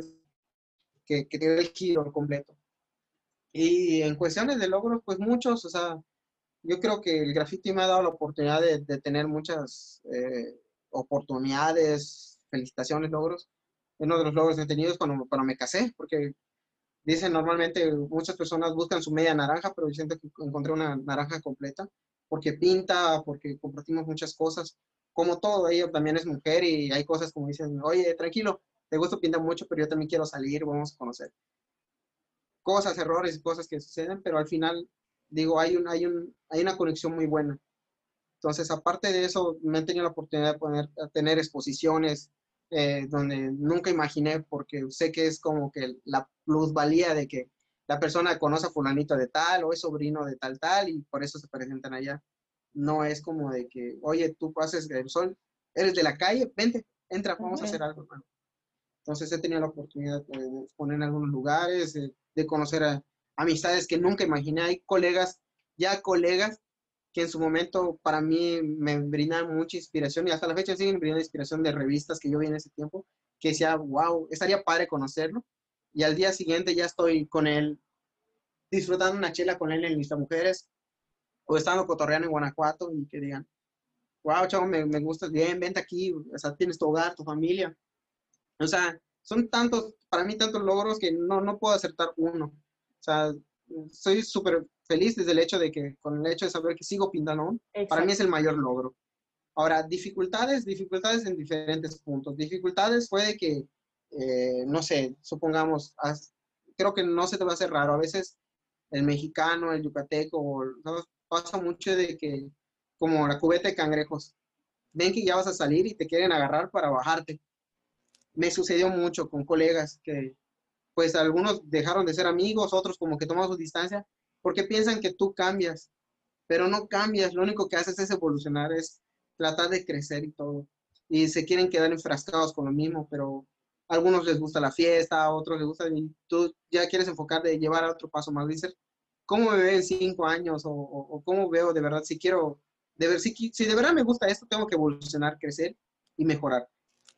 Pero también puedo estancar y decir, ah, en algún momento decir, ah, pues yo también pintaba, pero pues ah, X, ¿no? va a ser una historia triste, mejor ni te la cuento, ¿no? Entonces, no, yo sí quiero seguir creciendo, creciendo, no tanto porque la gente hable de mí, no tanto por ser famoso, lo hago por mí mismo, porque me gusta mucho eso. Entonces, eh, hay esas, esos, esos retos, ¿no? De decir, pelear con, con, con, la misma gente que tú conoces, de que, por ejemplo, cuando yo empecé esto de hacer los rostros y el punto de cruz o el chobichuy, tenía así como el enfoque de que no, no lo vas a lograr. Eh, punte de cruz, ¿por qué? Eso no. Y ahora mucha gente dice, wow, es que él hace Ponte Cruz. ¿eh? Y eso y, luego hasta les molestó, ¿no? De que lo está logrando el desgraciado, lo está logrando. Entonces sí, wow, ¿por qué? ¿Por, ¿Por qué ser así, no? También hay las situaciones, por ejemplo, de lugares, por ejemplo, como en Isla Mujeres, que me tocó de una vez el reto de que me pusieron, iba yo a pintar un muro, un edificio, que son como ocho torres de, andamio pero los chicos me lo instalaron en arena y nunca le pusieron un casco. Entonces, imagínate subir y que ya tienes casi una hora y media arriba pintando y eso parece que todavía te sigue subiendo. Aparte que está la, la mega brisa del, del, mar a un costado, porque es mar abierto, y, este, y que es arena y no está tan, tan rígida, entonces son retos de ese tipo. Retos de familiares, sí, sí tuve retos con familias, o sea, con mi familia, porque, por ejemplo, a mi papá no le gustaba que hiciera grafiti lo detestaba. Él sí me llegó a decir, te vas a morir de hambre. Y ahora es la, la situación de, perdóname, ¿no? Perdóname porque en, mi trabajo hablan de ti, porque él, él, ya se volvió de templo y me decían, en el templo hablan de ti. O sea, mi propia familia dicen que se sienten orgullosos porque eres como que el que ha sacado el respeto o ha sacado adelante el, el apellido, lo que sea, a través de mí. Entonces, llega un momento donde decían, oye, ¿no te sientes orgulloso de tu hijo? ¿Qué tanto está logrando? Y creo que en parte una de esas cosas que, que al principio como que era un coraje porque decían, no, te voy a demostrar que sí. Como todas las personas, a mí cuando me dicen, no se puede, yo, sí se puede y lo vamos a lograr. Entonces son las cosas que, que más allá de un coraje, se volvió como el cariño hacia mi padre porque dije, tal vez eh, inconscientemente me enseñó a ser independiente, me enseñó a decir no, es sí, y lograr, y lograr mis propósitos. O sea, siempre ir con la frente en alto y avanzar y avanzar hasta lograrlo. Y, y a pesar de que lo logres, decir no, seguimos adelante hasta que esto crezca aún más. Entonces, creo que es algo de, de, mis, de mis, contras, ¿no? De lo que he, sufrido, porque realmente al graffiti le agradezco mucho, tanto monetariamente como políticamente, como económicamente, como emocionalmente. He tenido la oportunidad de conocer amigos fantásticos, he tenido la oportunidad de conocer lugares que en mi vida pensé conocerlos, que siempre los veía en un infomercial y decía, eso es para ricos, que no creo, sí. Uh -huh. y, y llegas un día y tienes dinero, y estás en un lugar donde ni siquiera estás pagando por quién eres, porque estás feliz y porque estás contento y que estás vaciando y que te ve la gente y que, o sea, cambió mucho lo que te comentaba hace rato, que tenía el problema de decir antes, eh, no, no te puedo dar el muro porque pues vas a hacer graffiti y, y lo veo mal al, al pasar de... Ten mi muro. ¿qué, piensas, ¿Qué piensas hacer? Y todo, y digo, bueno, antes que nada, para no faltar respeto, mi nombre es Arnold, pero me conocen como Da eres datoer, ¿sí? Píntalo, ¿qué necesitas? ¿Quieres que cobre vinílica? ¿Qué es? O sea, empiezas a notar la diferencia de que estás pintando y pi, pi, eh, dice, o para alguien y, oye, chavo, soy tu fan, me dice, o, oye, te quiero saludar a mis hijas, es que mis hijas son, son fan tuyo, me dice. Entonces, desde que alguien que, por ejemplo, vas a trabajar, cuando yo trabajé con, con trompos, hace el año pasado trabajé con trompos, y les pinta les decoré el, su sucursal del centro. Cuando me presento en el área de, de, mercadotecnia, me hacen esperar en la sala de juntas y luego me tocan la puerta y me preguntan, chaval, eh, disculpe, ¿es ocupado? No, le dije, ¿quién quiero ayudar? Es que queremos autógrafo. Y yo, ¿perdón? Y yo, sí, es que todos los de área de diseño y todo, pues somos fans de usted y queremos. O sea, a veces pienso que es como que me voy a burlar de él, que se la crea, ¿no? Y yo así de, Um, pues sí, está bien, o sea, sí me da la emoción, pero así como que chispas. No sé, psico psicológicamente no me siento preparado para ese tipo de situaciones. Siento que para mí la fama es efímera. Entonces, así de que, ah, claro que sí. O sea, tampoco me voy a poner pesado. Uh -huh. todo y dice, oye, muchas gracias. Ah, es que la verdad yo conozco un muro que, que pintas ahí talado o, o fulanita de tal me presentó tu trabajo y la verdad es que es fantástico y te sigo siempre. Uh -huh. Nunca, nunca pensé que llegara a esa a tan demanda. Bueno, yo empecé mi página porque de hecho ni Face quería tener. Me dicen, pues ten tu Face porque esto es lo nuevo. Sí, exacto. Te va a ayudar, te va a catapultar. Bueno, cuando yo empecé tenía como 500 personas, como amistades, ¿no? Las amistades, ya dices que puedes tener un millón en tu Facebook sí. personal, pero pues personas que de verdad te quieran apoyar van a ser muy pocas. Y era así de, ah, pues como 500 personas, amigos, conocidos de otros estados. Cuando, cuando ahora ya somos más, casi ya vamos a llegar a los 27 mil. Entonces sí es así como que dices, wow, ¿qué onda con esto? ¿no? Ya ha habido la evolución y creo que el trabajo ha, ha, rendido esfuerzo también y todo el, todo el sudor, sangre y todo que le hemos metido, creo que es para bien y, y pues poco a poco avanzando. Digo, o sea, es, es la, la, gran diferencia de, de, antes te pueden tirar agua, antes te pueden corretear, te pueden pedir a la policía y ahora es como de, oye, este, quiero que vengas a dar una plática. Bueno, de hecho, justamente hoy uh -huh. este, tengo un Zoom de nuevo pero con, con, unos chicos acerca del ayuntamiento, porque un señor, creo que es, creo que es ruso, eh, ha estado tomando desde hace mucho tiempo atrás fotos desde rótulos hasta graffiti, y vamos a dar una plática junto con mi esposa acerca de, de cómo sentimos la, parte del libro y pues nos, nuestros inicios también, porque pues ya cada vez se están abriendo más los espacios y están viendo que pues esto va para bien uh -huh. y en algún momento tiene que apoyar. Y una de las, de las de las contras, aprovechando que me, me, hiciste la pregunta, fue eso, claro. de que muchas veces con el gobierno yo he tenido puertas cerradas.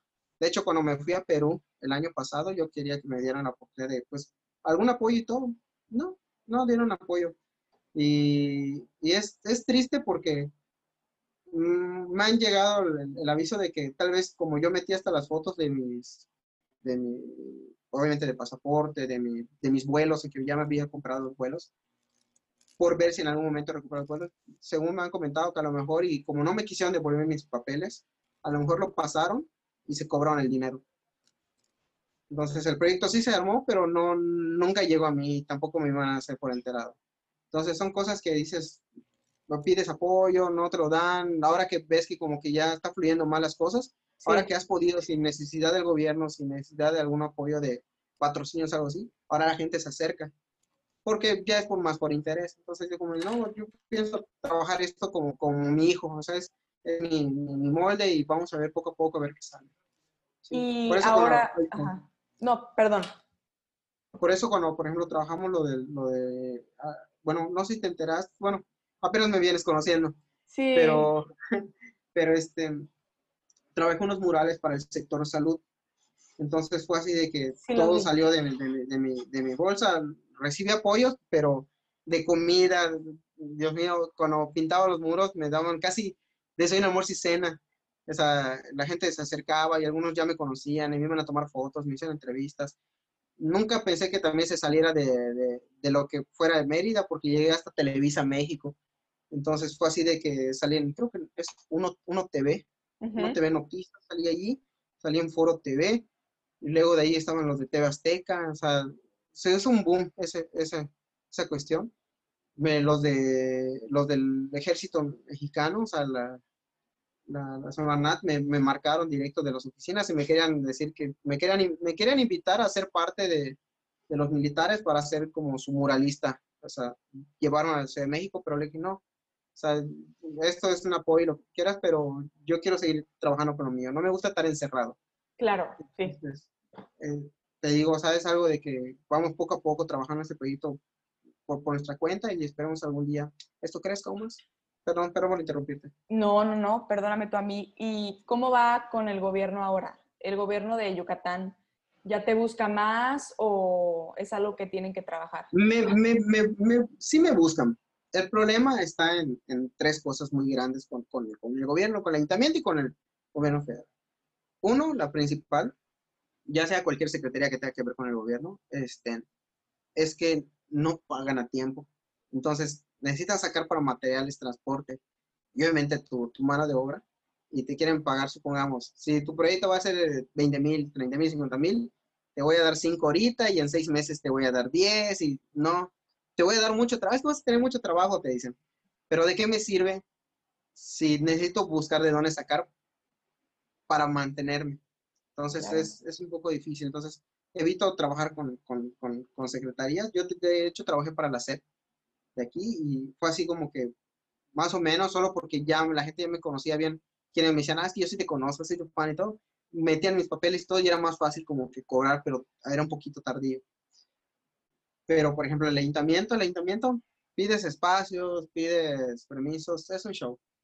O sea, es muy fácil conseguir como que, no muy fácil, pero sí pedir un permiso para que te den chance de hacer una exposición. Pero para materiales, no, ni hagas la pregunta, ni, ni te esfuerces. Es, es triste porque el, el, en sí, desde antes de la pandemia, el dinero siempre ha habido.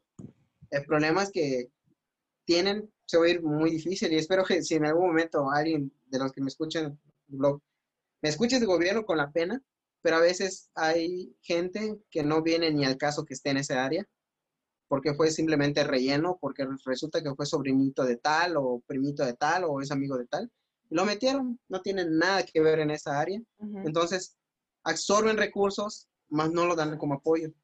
Entonces, obviamente, el que esté arriba, el que de verdad sí diga, bueno, voy a ver que hagan bien las cosas, pues sí, sí entregamos apoyos, hacemos todo, pero no lo hacen. O sea, el dinero sigue girando ahí. Entonces, ha habido códigos también de, por ejemplo, institucionales donde dicen, no, sí, hay que dar el apoyo y todo, porque si una persona hace algo acerca de, lo que me dicen las raíces indígenas, la cultura, las tradiciones, hay que apoyar.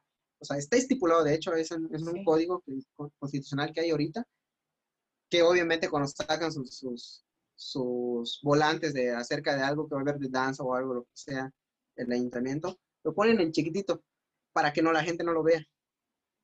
O sea, es, como, es como cuando ves algo de, se construyó tal carretera y ah, pudo haber sido 100 mil pesos, pero te van a poner que son 4 millones, pero te lo van a poner pequeñito para que tú ni le pongas atención. Entonces son las situaciones que suceden y obviamente no hay apoyos a los chavos.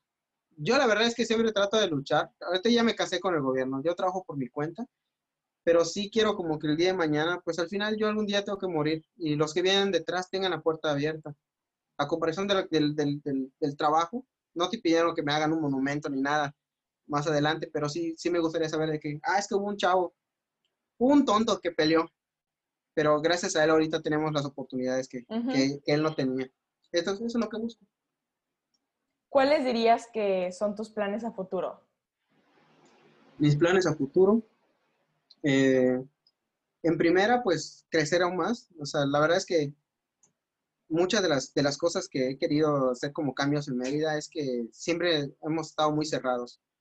Eh, a comparación de como un ejemplo muy grande, que eso va a ser como el cliché de, Armando Manzanero, que ha trascendido a nivel mundial. También tenemos demasiados artistas, chefs, todo lo que quieras, que han trascendido también, que no les prestan atención. Y es triste porque ellos van a crecer a otro lugar, a sabiendas que bien lo pudieron haber hecho inclusive aquí. Pero mi intención es que el graffiti aquí escale una evolución mucho más grande, que ya sea una talla internacional, mi intención es que en algún momento pintar edificios hasta más grandes que el Hyatt para que tengamos algo a, nivel internacional y con mucho orgullo diga la gente, es que también aquí se, se, fletan los chavos y pueden hacer algo. Esa es mi predicción en cuestión de graffiti, igual que evolucionar y esperemos pronto ya este año que se recupere todo acerca de la contingencia, poder viajar a otros países y representar no solo a Yucatán, sino a México. Eh, tengo también en cuenta, pues esperemos en algún momento también crecer como familia también, ya tener aunque sea un hijo y, y, pues priorizar, empezar a ya, no ver esto como dinero, como, como economía, pero sí verlo como futuro, pues para progresar también, porque eh, siempre he tratado de ser como trabajador social, de, hacer luchas, de hacer esto, lo otro, pero pues la edad también me está ganando y necesito también tener algo futuro. ¿sí? Claro. ¿quién dirías que es tu artista favorito o tu grafitero favorito? Mi, grafitero favorito, que es mi inspiración, y, te lo había comentado anteriormente. El español, ¿no? el español. Tengo muchos, tengo muchos, muchos artistas que, tanto mexicanos como internacionales, que, que me apasionan, pero el hecho de haber platicado con este chico y conocerlo como humano, me dio una pauta de, ver que si creces por el bien que todo, el, todo lo que él conlleva como una persona muy buena, muy carismática, trabajadora y todo, lo ha hecho crecer. Ahora este chavo ya se está volviendo una marca. Literalmente ya tiene unas bodegas donde tiene, tiene su área de producción, donde él pinta, él hace todo en cuestión de pintura, pero tiene detrás gente de producción, gente que ya le hace fotografía, gente que le hace su marketing, gente que hace sus envíos, reconocimientos, o sea, ya tiene algo más grande. Entonces eso es lo que me gustaría enfocar. Y lo que más me emociona es saber que él, él no es de España, España, él es, un, es, de, un pueblito donde con trabajo llegan los materiales, es de provincia. Entonces, eso es lo que más me, me reconforta saber que si él logró, a pesar de estar escondido, también yo puedo y podemos hacer que esto crezca aún más. Entonces, esa es una de las cosas que te puedo decirte. Por algo es que yo quiero tanto a esta persona aprecio mucho su trabajo. Eh, mexicanos, o sea, mexicanos eh, hay muchos, o sea, por ejemplo, no sé, aquí en, en, Mérida, o sea, te puedo decir, más allá de grafiteros como artistas, está el, este, el, señor Víctor Argáez, que es de los que ha hecho murales, como por ejemplo que tiene el, tecnológico. Para mí es, es, un gran artista, o sea, mi total reconocimiento para él. Pero también hay artistas igual, o sea, que están antes o después, que también aprendes mucho de ellos. O sea, hay, hay, hay, buenos artistas. Por ejemplo, hay, hay, un, hay un artista en, cuestión de graffiti. Desgraciadamente al pobre lo, lo, lo, matan por su jefe, pero es muy bueno en cuestión de graffiti. El, el Mare es muy bueno pintando. Y así hay otros, por ejemplo, en cuestión de, de graffiti. Tengo un colega con el que siempre pinto, que dicen Sater, que es el que ha llevado el nombre de, de Mérida en alto como, como grafitero porque eso sí es graffiti, tal cual las letras. Este, hay también otros este, que trabajan, por ejemplo, como en aerografía y tatuaje, como es como Cocodrilo, que son, son personajes buenos, en la Ciudad de México hay el Coca, hay el Six de los Mugre, hay el N de los SF que ya pintan para Red Bull, para Converse, para Toyota Motors, o sea, tengo, tengo amigos en Estados Unidos que ya le trabajan para Vans, para, para Samsung, o sea, hacen diseños para, para digitalizar este, en lookbooks, este, en iPads, o sea, tengo fin, eh, tengo amigos en Francia que también son muy buenos, amigos en España que son pioneros hasta en tatuaje. Entonces, yo creo que, creo que en todo. La verdad es que inclusive hasta cuando hay un chico que está empezando conmigo, que entra al crew y que siempre aprendes algo nuevo de todas las personas. Y ya he visto chavos que, que por ejemplo, yo he pasado 17 años pintando y luego que agarran de una, de una forma el aerosol y hacen algo y dijo, ah, chis, eso no me la sabía. ¿Y cómo lo hiciste? Pues, no, lo hice. Ya aprendí algo nuevo. Exacto. Entonces son cosas que, que vas, vas evolucionando. ¿Cuál dirías que es tu lema de vida? ¿Tienes algún como alguna frase que siempre te acompañe o algo que te reconforte? ¿Cuál es tu lema de vida? Pues más allá del lema de vida es lo que te había comentado anteriormente de decir cuando cuando te sientas mal, cuando te sientas triste, cuando sientas que tu mundo se está acabando, de verdad abre bien los ojos y observa a tu alrededor y notarás que, hay peores problemas que, de lo que tú piensas, que los tuyos son muy graves. O sea, volvemos a lo mismo, o sea, muchos, muchos jóvenes, muchos chavos se enfocan en de que tengo, tengo deudas, que no puedo esto, lo otro. Pero pregúntate si hay una persona que, con trabajo y, no, no, puede, no tiene el sentido de, de, la vista, ¿cómo le hace para poder solventar hay, una, hay una triste historia donde, del poblado donde es mi, esposa. Hay una, hay una viejita, tiene 70 y algo. Ella está grande, ya no avanza rápido, pues sí es una persona grande. Y se destantea para caminar. Su bastón es su hijo, pero su hijo es ciego. Y ellos dos viven solos. Entonces, imagínate la difícil situación desde algo básico como bañarse hasta para comer y transportarse de un lugar a otro. y, uno quejándose porque simplemente se fue el internet. Entonces, yo creo que es algo que para mí me, marca mucho el hecho de, tener en cuenta esa parte de, porque igual me ha pasado como humano, de que chispas. Deudas no tanto, pero pagos, pagos presenciales de decir, sí, necesito pagar esto ya, necesito pagar esto ya, o sea, pendientes que tienes. Trato de no, no deberle ni a la vida, ni, a, ni, a, ni, a, una tarjeta de crédito, nada. Nadie. Pero sí salen a veces los pagos de que, no sé, supongamos, vas a comprar algo y resulta que, que aparte le tienes que invertir más, como un auto. Le dices, ah, le voy a reparar algo que está fallando. Y dices, ¿sabes qué? Se acaba de romper esto, hay que cambiarle esto, luego te dices, no, ¿por qué ahora? Entonces, son cosas que vamos suscitando. Entonces, siento que que a veces igual me ha tocado ese, enfrascamiento de decir, no, es que tengo muchos problemas, yo es que voy a hacer, pero luego dices, no, hay peores, hay peores problemas que el mío. Así es.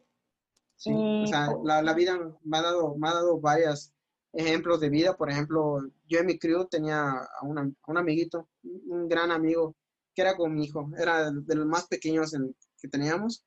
Él apenas iba a cumplir 18 años. Chiste, me da tristeza decirlo y la leucemia me lo llevó. Entonces, imagínate ver un chico que es muy despertado, muy feliz, siempre te anima, siempre es positivo y hasta antes de morir siempre fue positivo. Y verlo acostado, que está sangrado su nariz, que tose y escupe sangre y ves que está en un área de cáncer y tú dices, no, de aquí ya no me lo voy a llevar. Entonces, hablar con él y que él te diga, no te pongas triste, es que si te pones triste me vas a poner triste y no necesito eso. Hey, tranquilo, sonríe, todo va a salir bien. Ya me dijo el doctor que la siguiente semana, eh, la siguiente semana salgo y al día siguiente murió. Entonces, es algo así que dices, wow, o sea, él murió joven, yo qué edad tengo, hubiera preferido haber muerto yo y que él siguiera vivo, que disfrutara su vida y que creciera. Y así hay muchas situaciones, no va a ser la única, ni la, ni la primera ni la única, pero sí son cosas que, que sí, te hacen pensar muchas cosas. Entonces creo que lo importante es ser agradecido cada día, desde que despiertas. Si eres despertés y completo, con eso ya es ganancia. Sí, creo que es una gran enseñanza porque creo que los jóvenes hoy en día estamos tan como mm, absueltos en, en el mundo de las redes sociales, de qué vida es mejor, quién se la pasa mejor. Y cuando te pasa algo tan pequeño, te quejas y piensas que es lo peor del mundo, ¿me entiendes? Y de verdad es, es, muy chistoso, ver porque justamente yo estoy teniendo unos problemitas y esta plática que me acabas de dar fue como anillo al dedo, de verdad. Fue como, wow, o sea, ¿cómo puedo estar triste por algo que, número uno, tiene solución, requiere paciencia? O sea, de verdad me cayó como anillo al dedo y muchas gracias. Qué bueno, qué bueno. De verdad es que, es que sí, esa situación se presenta muchas veces. De hecho, cuando ahora me hacen entrevistas y todo, yo se los he comentado a las personas. Yo sé que tal vez no voy a poder estar los 365 días de la vida, porque tengo mamá y a veces cumpleaños, porque con mi esposa a veces quiero salir para mi aniversario, o mi mismo cumpleaños, o estoy pintando, algo así. Pero en algún momento voy a ver tu mensaje. Y, y si, en, si en algún momento este, me dicen, ¿sabes qué? Oye, tengo tengo un problema, o sea, me siento mal, platícate, desahógate, tal vez no me conoces en persona, pero desahógate. A veces, muchas veces nos, nos hace falta esa situación de, desahogarnos porque es tantos sus problemas que a veces no se lo quieres ni contar a, tu propia amiga ni a tu propio amigo. Solo quieres que alguien te escuche, sin que te etiquetes, sin que te juzgue, sin que nada. Solo quieres soltar ese gran peso de encima que tienes, sea desde una relación, desde una infidelidad, desde algo que, que, esté mal en tu trabajo, desde problemas con tu propia familia, con tu propio padre, madre. Solo buscas sacarlo, con mucho gusto que me escriban y yo les contesto, mira, la situación que estás viviendo es esta. No soy psicólogo, pero, pero al menos sí te puedo como que me asesorar, decirte, ¿sabes qué? Piensa bien las cosas antes de actuar, o sea, entiende por qué está sucediendo y, y, como vuelvo a repetir, hay muchos peores problemas ahí en la calle y de verdad, de verdad, cuando, así como me dices ahorita que tienes un problema, dices, ah, me siento muy mal, ponte tu cubreboca, sal al centro y observa a esas personas que son de la tercera edad y están batallando para trabajar. Observa a esas personas que están en su, en su silla de ruedas y están tratando de tocar una guitarra y tratar de cantar porque tienen cubrebocas en el sol, que están buscando cómo, cómo, cómo tener la papa, tener la comida, tener el sustento para llegar a su casa. Y te pones a pensar, y de hecho te va a dar hasta ganas de llorar, porque voy a decir, Solo ponte a imaginar que tú estuvieras en esos zapatos. Se te va a hacer una nada el problema que tú tienes. Sí, de verdad, se me acaba de hacer ridículo el problema que tengo. Y, y sí, se me salió una lagrimita cuando al principio me, me empezaste a explicar todo. Sí fue como, wow, no, de verdad hay gente que se le está pasando mucho peor. Y muchas gracias por abrirnos los ojos. Y es por eso que invito a personas como tú, porque pues son ejemplos de perseverancia, de esfuerzo, porque creo que eso es lo que define a una persona exitosa, ¿no? Y a una persona que verdaderamente la hace, y es perseguir sus sueños y no dejarlos, porque como dices tú, tuviste amigos que tenían la capacidad, pero pues decidieron dejarlos por la cosa fácil, ¿no? Y yo pasé por eso hace un año y como que la vida me fue dirigiendo y a esto también y conocer a gente como tú, de verdad que me inspira a ser mejor y aprendo muchísimas cosas con, con cada encuentro. Es que eso es muy bueno. Es una retroalimentación que tú tienes también, como, como humano, como persona, como artista. Es necesaria. Y por último, Datoer, ¿tienes algún mensaje para la gente que nos va a escuchar? ¿Algún mensaje no sé, qué quieras que la gente sepa de ti, algún mensaje alentador para aquellos que quieran comenzar con el graffiti. ¿Tienes algo que decir? Pues más allá de los, inclusive hasta los grafiteros, pueden ser artistas que trabajen con pincel, con aerografía, con pasteles, con colores, con lo que quiera, con cualquier técnica.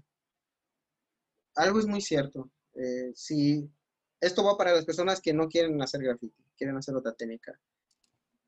Simplemente es echarle ganas, es, practicar, tener mucha perseverancia. De hecho, en el aerosol casi lo mismo.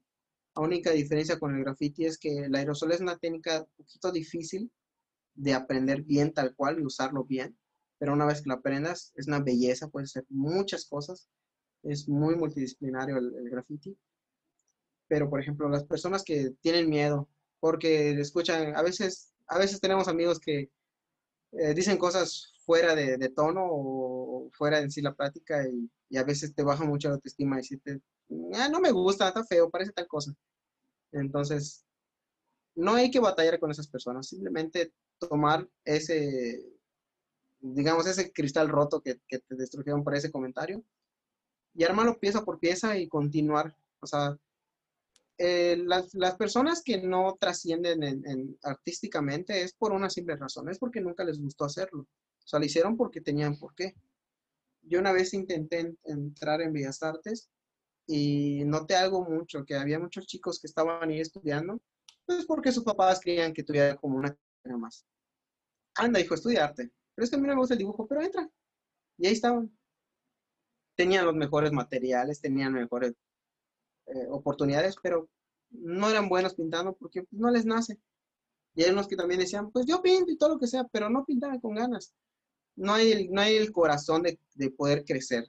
¿Por qué? Porque simplemente si algo no te gusta, pues no lo puedes hacer con, con, toda la fe y la esperanza del mundo. Cuando algo te gusta, es como, como lo que pasa con los boxeadores. Los boxeadores, cuando bajan su ritmo, su nivel, es porque ya tienen todo, ya tienen dinero, ya tienen mujeres, tienen lo que tú quieras. Cuando no, están desde cero porque saben que hay hambre detrás de, cada golpe. entonces ahí están, ahí están hasta lograr llegar hasta donde ellos quisieran estar o vieron a alguien que les inspiró. Pero también es lo mismo en esa parte, o sea, uno avanza porque más allá de estudiarlo, es como de ver, no sé, técnica, ver cómo, ah, es que yo la hacía de una forma, la hacía yo mal. Y, y, vas evolucionando, y vas creciendo, y vas mejorando. Entonces, eso es una de las cosas que muchas veces no le prestas atención y por eso es que muchas personas chocan contra la pared y dicen, es que esto no era para mí. O sea, no es que no era para ti, la verdad, nada más nunca le, le tuviste el cariño que debía de hacer y poder crecer. Puede ser albañil, puede ser arquitecto, puede ser médico, pero se nota leguas cuando a una persona le gusta su trabajo. Cuando las personas se destacan porque dicen, yo quiero ir con tal doctor porque ese doctor es buenísimo. Yo contraté a este albañil porque te cobra lo justo porque su trabajo es súper bueno y él te dice, así va a quedar y así va a quedar. También hay las personas que son malísimas, que te pueden cobrar por día y que te van a hacer de mala gana algo y cuando digas, ay Dios mío, voy a llamar otro albañil porque hay que reparar todo lo que me hizo. Así es con cualquier cosa, así es con, con todo, con cualquier oficio. Entonces, esa es la, la, intención de, de, poder crecer en esto, o sea, el, que uno como persona se siente a, a, pensar de verdad, si me gusta esto, va, vamos a practicar, vamos a crecer y vamos a mejorar cada día, pues para que esto evolucione a un buen ritmo. Ese, ese sería mi, mi comentario final y, y, más que nada, agradecer a todas esas personas que gracias a ti en este momento me van a empezar a conocer, porque así como yo tengo un público, tú tienes un público y, y estoy feliz es porque cada vez llega este mensaje, cada vez toquemos más corazones y hagan eh, un poquito de sentarse y hacer conciencia acerca de esta situación un poquito lamentable que sucede muchas veces, que no tenemos autoestima, que no, no crecemos porque no queremos. Exacto. Entonces, ese, ese sería mi comentario final y, y, agradecimiento totales. Muchas gracias a ti por la invitación. Es un honor siempre estar al tanto de ese tipo de cosas. No, pues muchísimas gracias a ti, Datoer, por aceptar esta plática, esta entrevista. Estoy segura que vas a tocar muchos corazones. Tocaste el mío y me inspiraste a, pues, a dejar, de un, a dejar a un lado mi problema, ¿no? Que tenía. Y esta plática me ayudó muchísimo, te conocí, es un gran honor conocerte y gracias por, pues, explicarnos lo que es tu trabajo y más que, más que sea estético, inspiras y tocas la nostalgia de las personas. Y eso me pasó a mí ayer, por eso te contacté. Muchísimas gracias, Datoer, por, por todo. No, muchas gracias a ti. Muchísimas gracias por quedarte hasta el final del episodio. Espero que te haya encantado conocer la historia de esta gran persona. Encuéntranos en redes sociales como Gente Increíble Podcast y ayúdanos a compartir este episodio con tus seres queridos. Nos vemos la próxima semana y recuerden, atrevámonos a ser increíbles.